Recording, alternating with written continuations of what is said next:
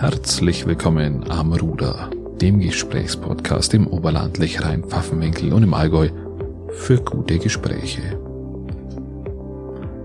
Mein Name ist Christian Lori und ich unterhalte mich zum dritten Mal mit Falks Leutermann van Langeweide, dem ersten Bürgermeister von Schongau und wir sprechen gemeinsam über seine Arbeit im Kreistag, über die Verluste der SPD auf Kreis- und auf Landesebene und die Ursachenforschung, weil da ist er schon ein bisschen erprobt.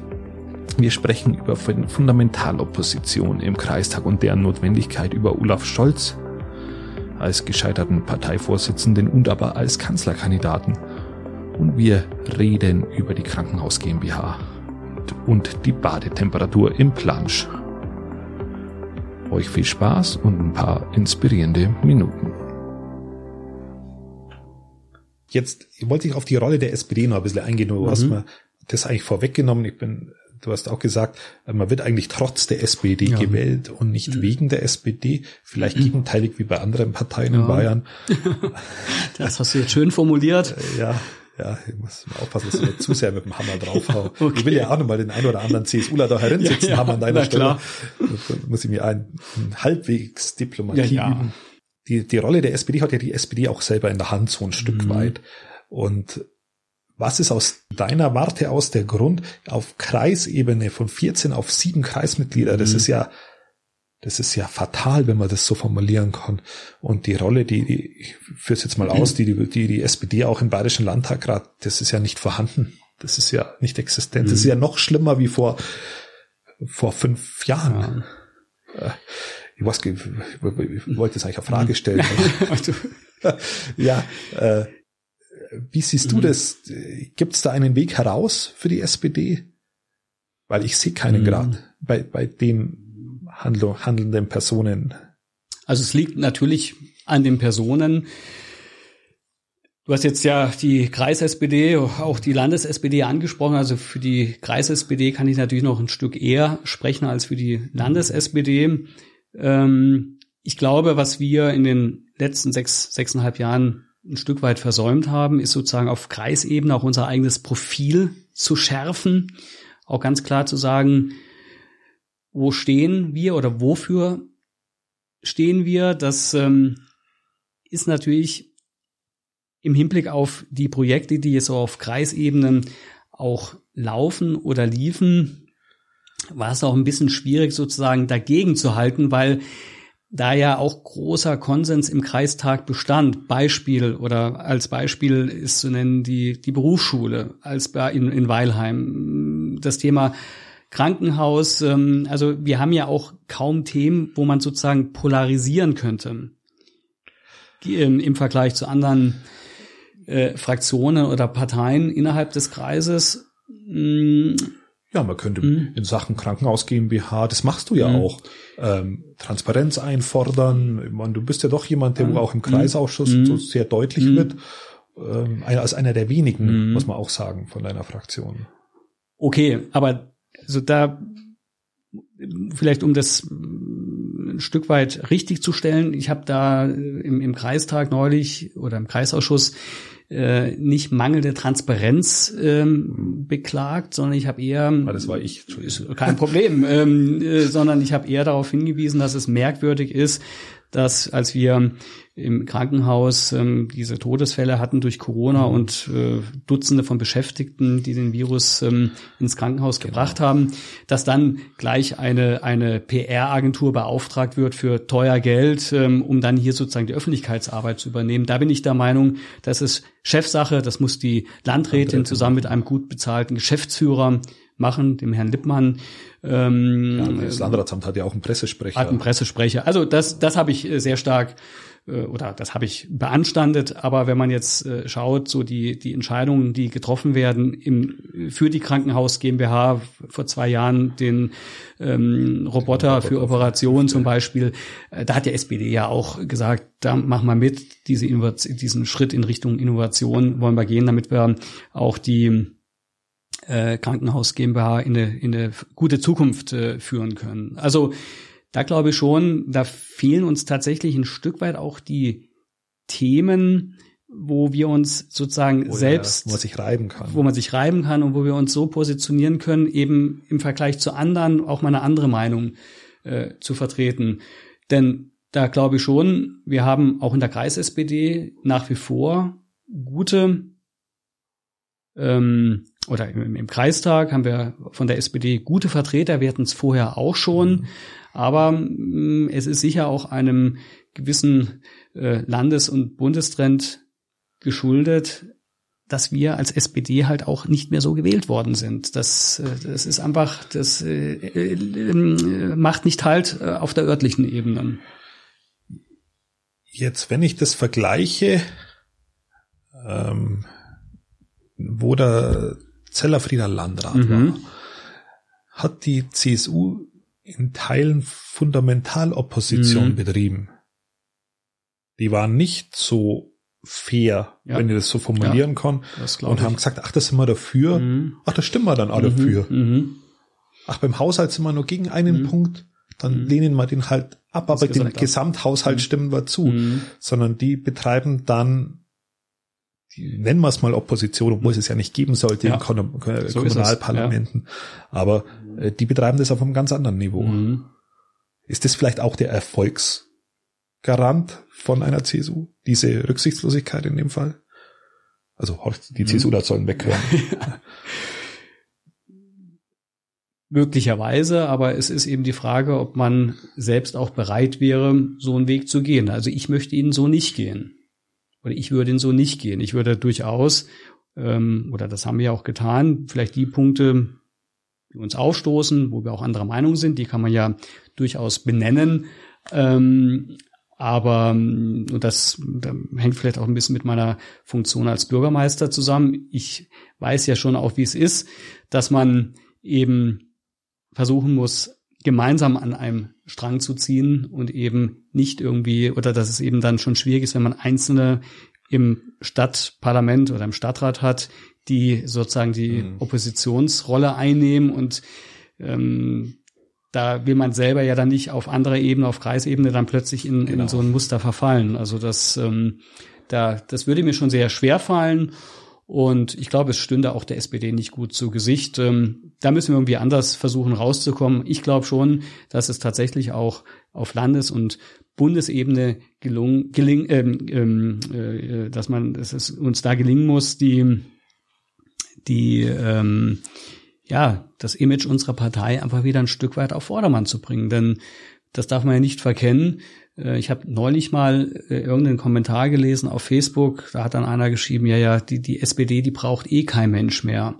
Und diese Haltung, ich bin seit 30 Jahren Mitglied dieser Partei, oder diese Meinung, die, die kann man eben nicht haben, sondern man muss vielleicht auch ein Stück weit sehen, dass viele Dinge, für die sich die SPD eingesetzt hat, dass wir die inzwischen haben. Und man könnte natürlich sagen, dadurch, dass man sie hat, kann man jetzt äh, den Haken bei der SPD dran setzen und sagen, ich brauche man nicht mehr als Partei. Aber es gilt ja, ja. auch, diesen Status quo zu erhalten. Mindestrente, Kurzarbeitergeld. Ähm, natürlich haben wir auch einen gewissen Einbruch unter Schröder, was Hartz IV anbelangt. Da sind wir ja heute noch darunter oder leiden wir ja heute noch darunter, ähm, dass da sicher ein Stück weit auch wirklich das eigene Profil der SPD verloren gegangen ist.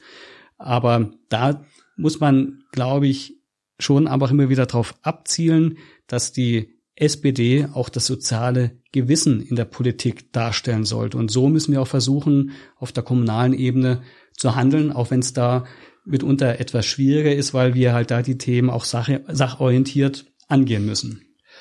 Ich habe das Gefühl, also ich gebe dir recht, ich habe das Gefühl, dass die Agenda 2010 hauptsächlich die eigenen Mitglieder nervt. Mhm weil eine grüne Partei war ja auch mit dabei. Ja, klar. Das, das übersehen ja ganz mhm. viele. Also die war mit dabei und hat es auch mitbeschlossen. Die diskutieren innerhalb von ihrer grünen mhm. äh, Partei da überhaupt nicht mhm. mehr drüber. Die kümmern sich um andere Dinge und äh, sagen, was vielleicht die SPD auch mal tun sollte. Die Reformen waren zu dieser Zeit sinnvoll. Mhm. Man hätte nachsteuern müssen, natürlich. Ähm, und die SPD hat auch nachgesteuert, aber halt erst zu einer mhm. Zeit, wo sie wieder an der Regierung mit beteiligt waren, mit Mindestlohn und solchen Dingen. Aber die anderen haben sich ja immer gewehrt. Eine Frau Merkel hätte an sich nachsteuern müssen, um auch den Niedriglohnsektor klein zu halten mhm. und um die sozialen Verwerfungen mhm. in den Griff zu kriegen, hat mhm. sie ja nicht gemacht. Sie hat ja keine einzelne Arbeit, einzige mhm. Arbeitsmarktreform gemacht. Sie hat ja nichts gemacht, mhm. eigentlich, wenn man so will. Damit auch wenig falsch vielleicht oder auch viel falsch, je nachdem. Aber die SPD hadert da so stark mit sich selbst, das, das ist, glaube ich, auch eines der Probleme, dass die anderen, die sind da schon lange über die Agenda 2010 hinweg. Okay. Nur die SPD reibt sich ja innerlich mhm. immer noch an diesem einen Thema auf. So aus meiner Wahrnehmung. Jetzt noch eine Frage, ja. ich hätte sie sonst später gestellt. Mhm. Äh, Esken oder Borjan? Oh, ich habe ja auch mit abgestimmt, müsste ich sagen. Scholz. So ist es, genau. Keine von beiden, sondern Olaf Scholz. Okay. Deswegen bin ich auch froh, dass wir ihn jetzt als äh, Kanzlerkandidaten geht ins Rennen schicken. Geht da was mit dem? Ich würde es anders fragen. Wenn nicht mit, wenn nicht mit ihm, mit wem dann? Okay, das ist eine gute Frage. Ja.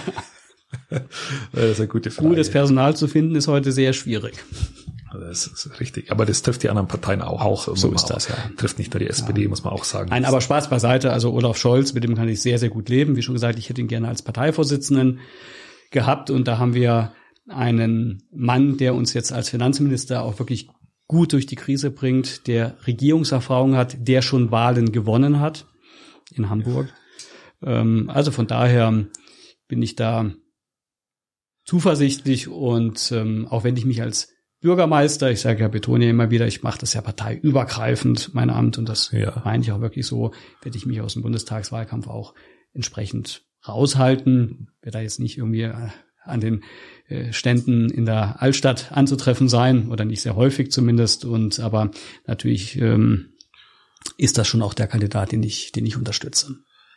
Jetzt das Thema Krankenhaus GmbH, da ist mhm. noch ein Thema, das, das mir so ein bisschen reizt, das ist das, tatsächlich das Thema Transparenz, das Thema mhm. Beteiligungsgesellschaften nur noch nicht mhm. öffentlich mhm. äh, diskutieren. Das trifft eine, eine also pauschal nicht öffentlich, ja. also nicht nicht im Einzelfall, nicht der Grundsatz, sondern sondern grundsätzlich Grundsatz, nicht öffentlich. Ja. Mhm. Ähm, ob das dann eine mhm. EVA GmbH mhm. ist oder ob das ein Krankenhaus GmbH ist oder ob das Radom, ähm, Radom ist, was Wohnbau ja alles GmbH. mit Steuergeldern dann finanziert wird. Wie siehst siehst, diese, siehst, siehst du diese Thematik, mhm. bevor ich mich da verhaspel? Ja. das überlässt mir das Verhaspeln. ja, das ist das Schöne ja. an so einem Podcast. Da ja. verhaspelst man sich halt mal und dann Natürlich. geht's halt weiter. Das Na, ist klar, recht entspannt.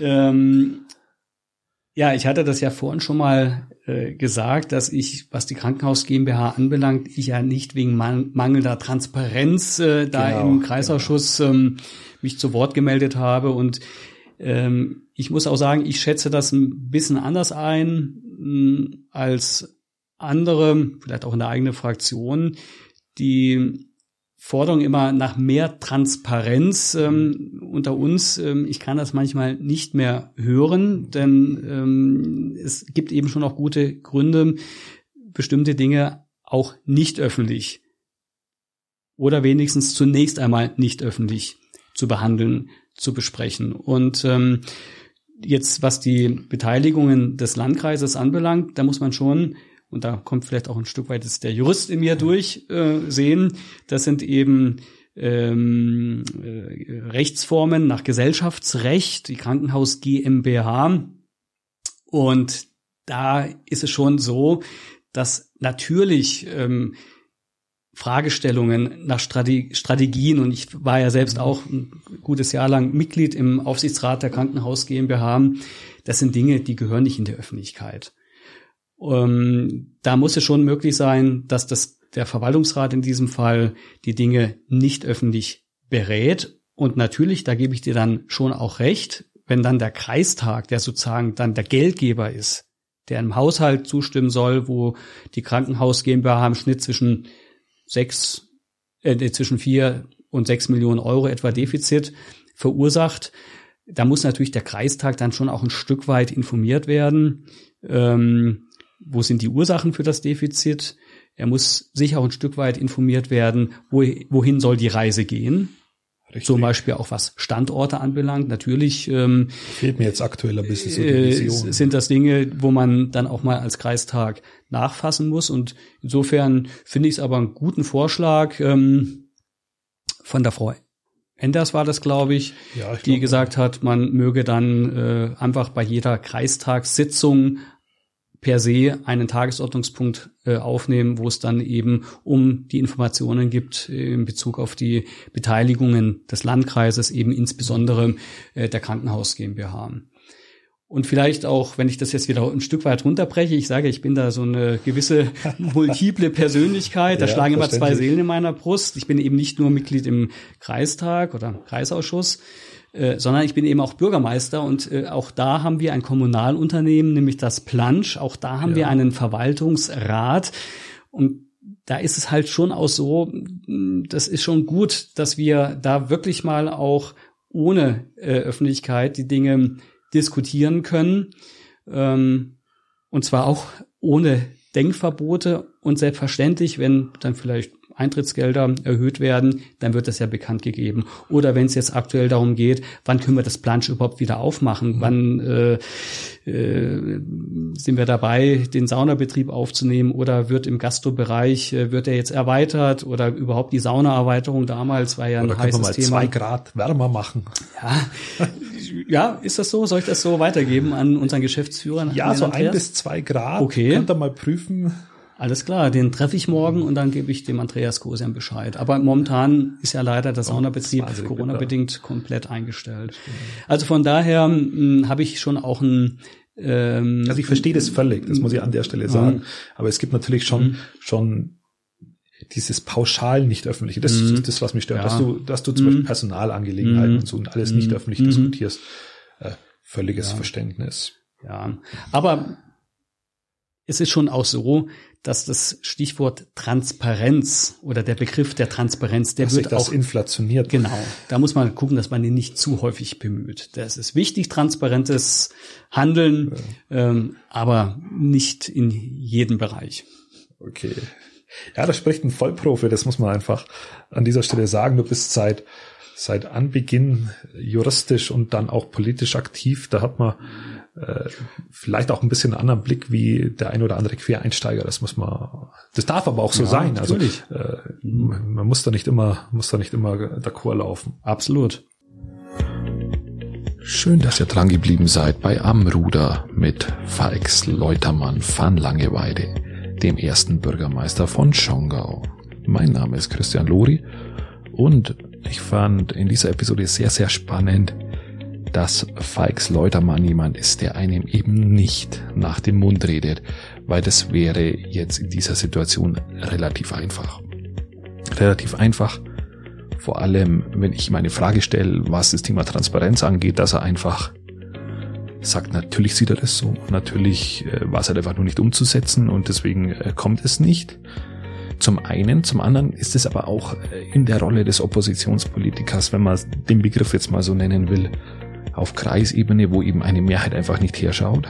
Und da könnte man auch viel, viel stärker Opposition betreiben, um Schlagzeilen zu generieren. Und auch das macht er nicht. Das macht er nicht, weil er von der Sache dann eben auch nicht überzeugt ist und das macht ihn auch so authentisch und so ehrlich. Wir sprechen in den nächsten Episoden, da wird es ein Stück weit regionaler und auch ein bisschen persönlicher.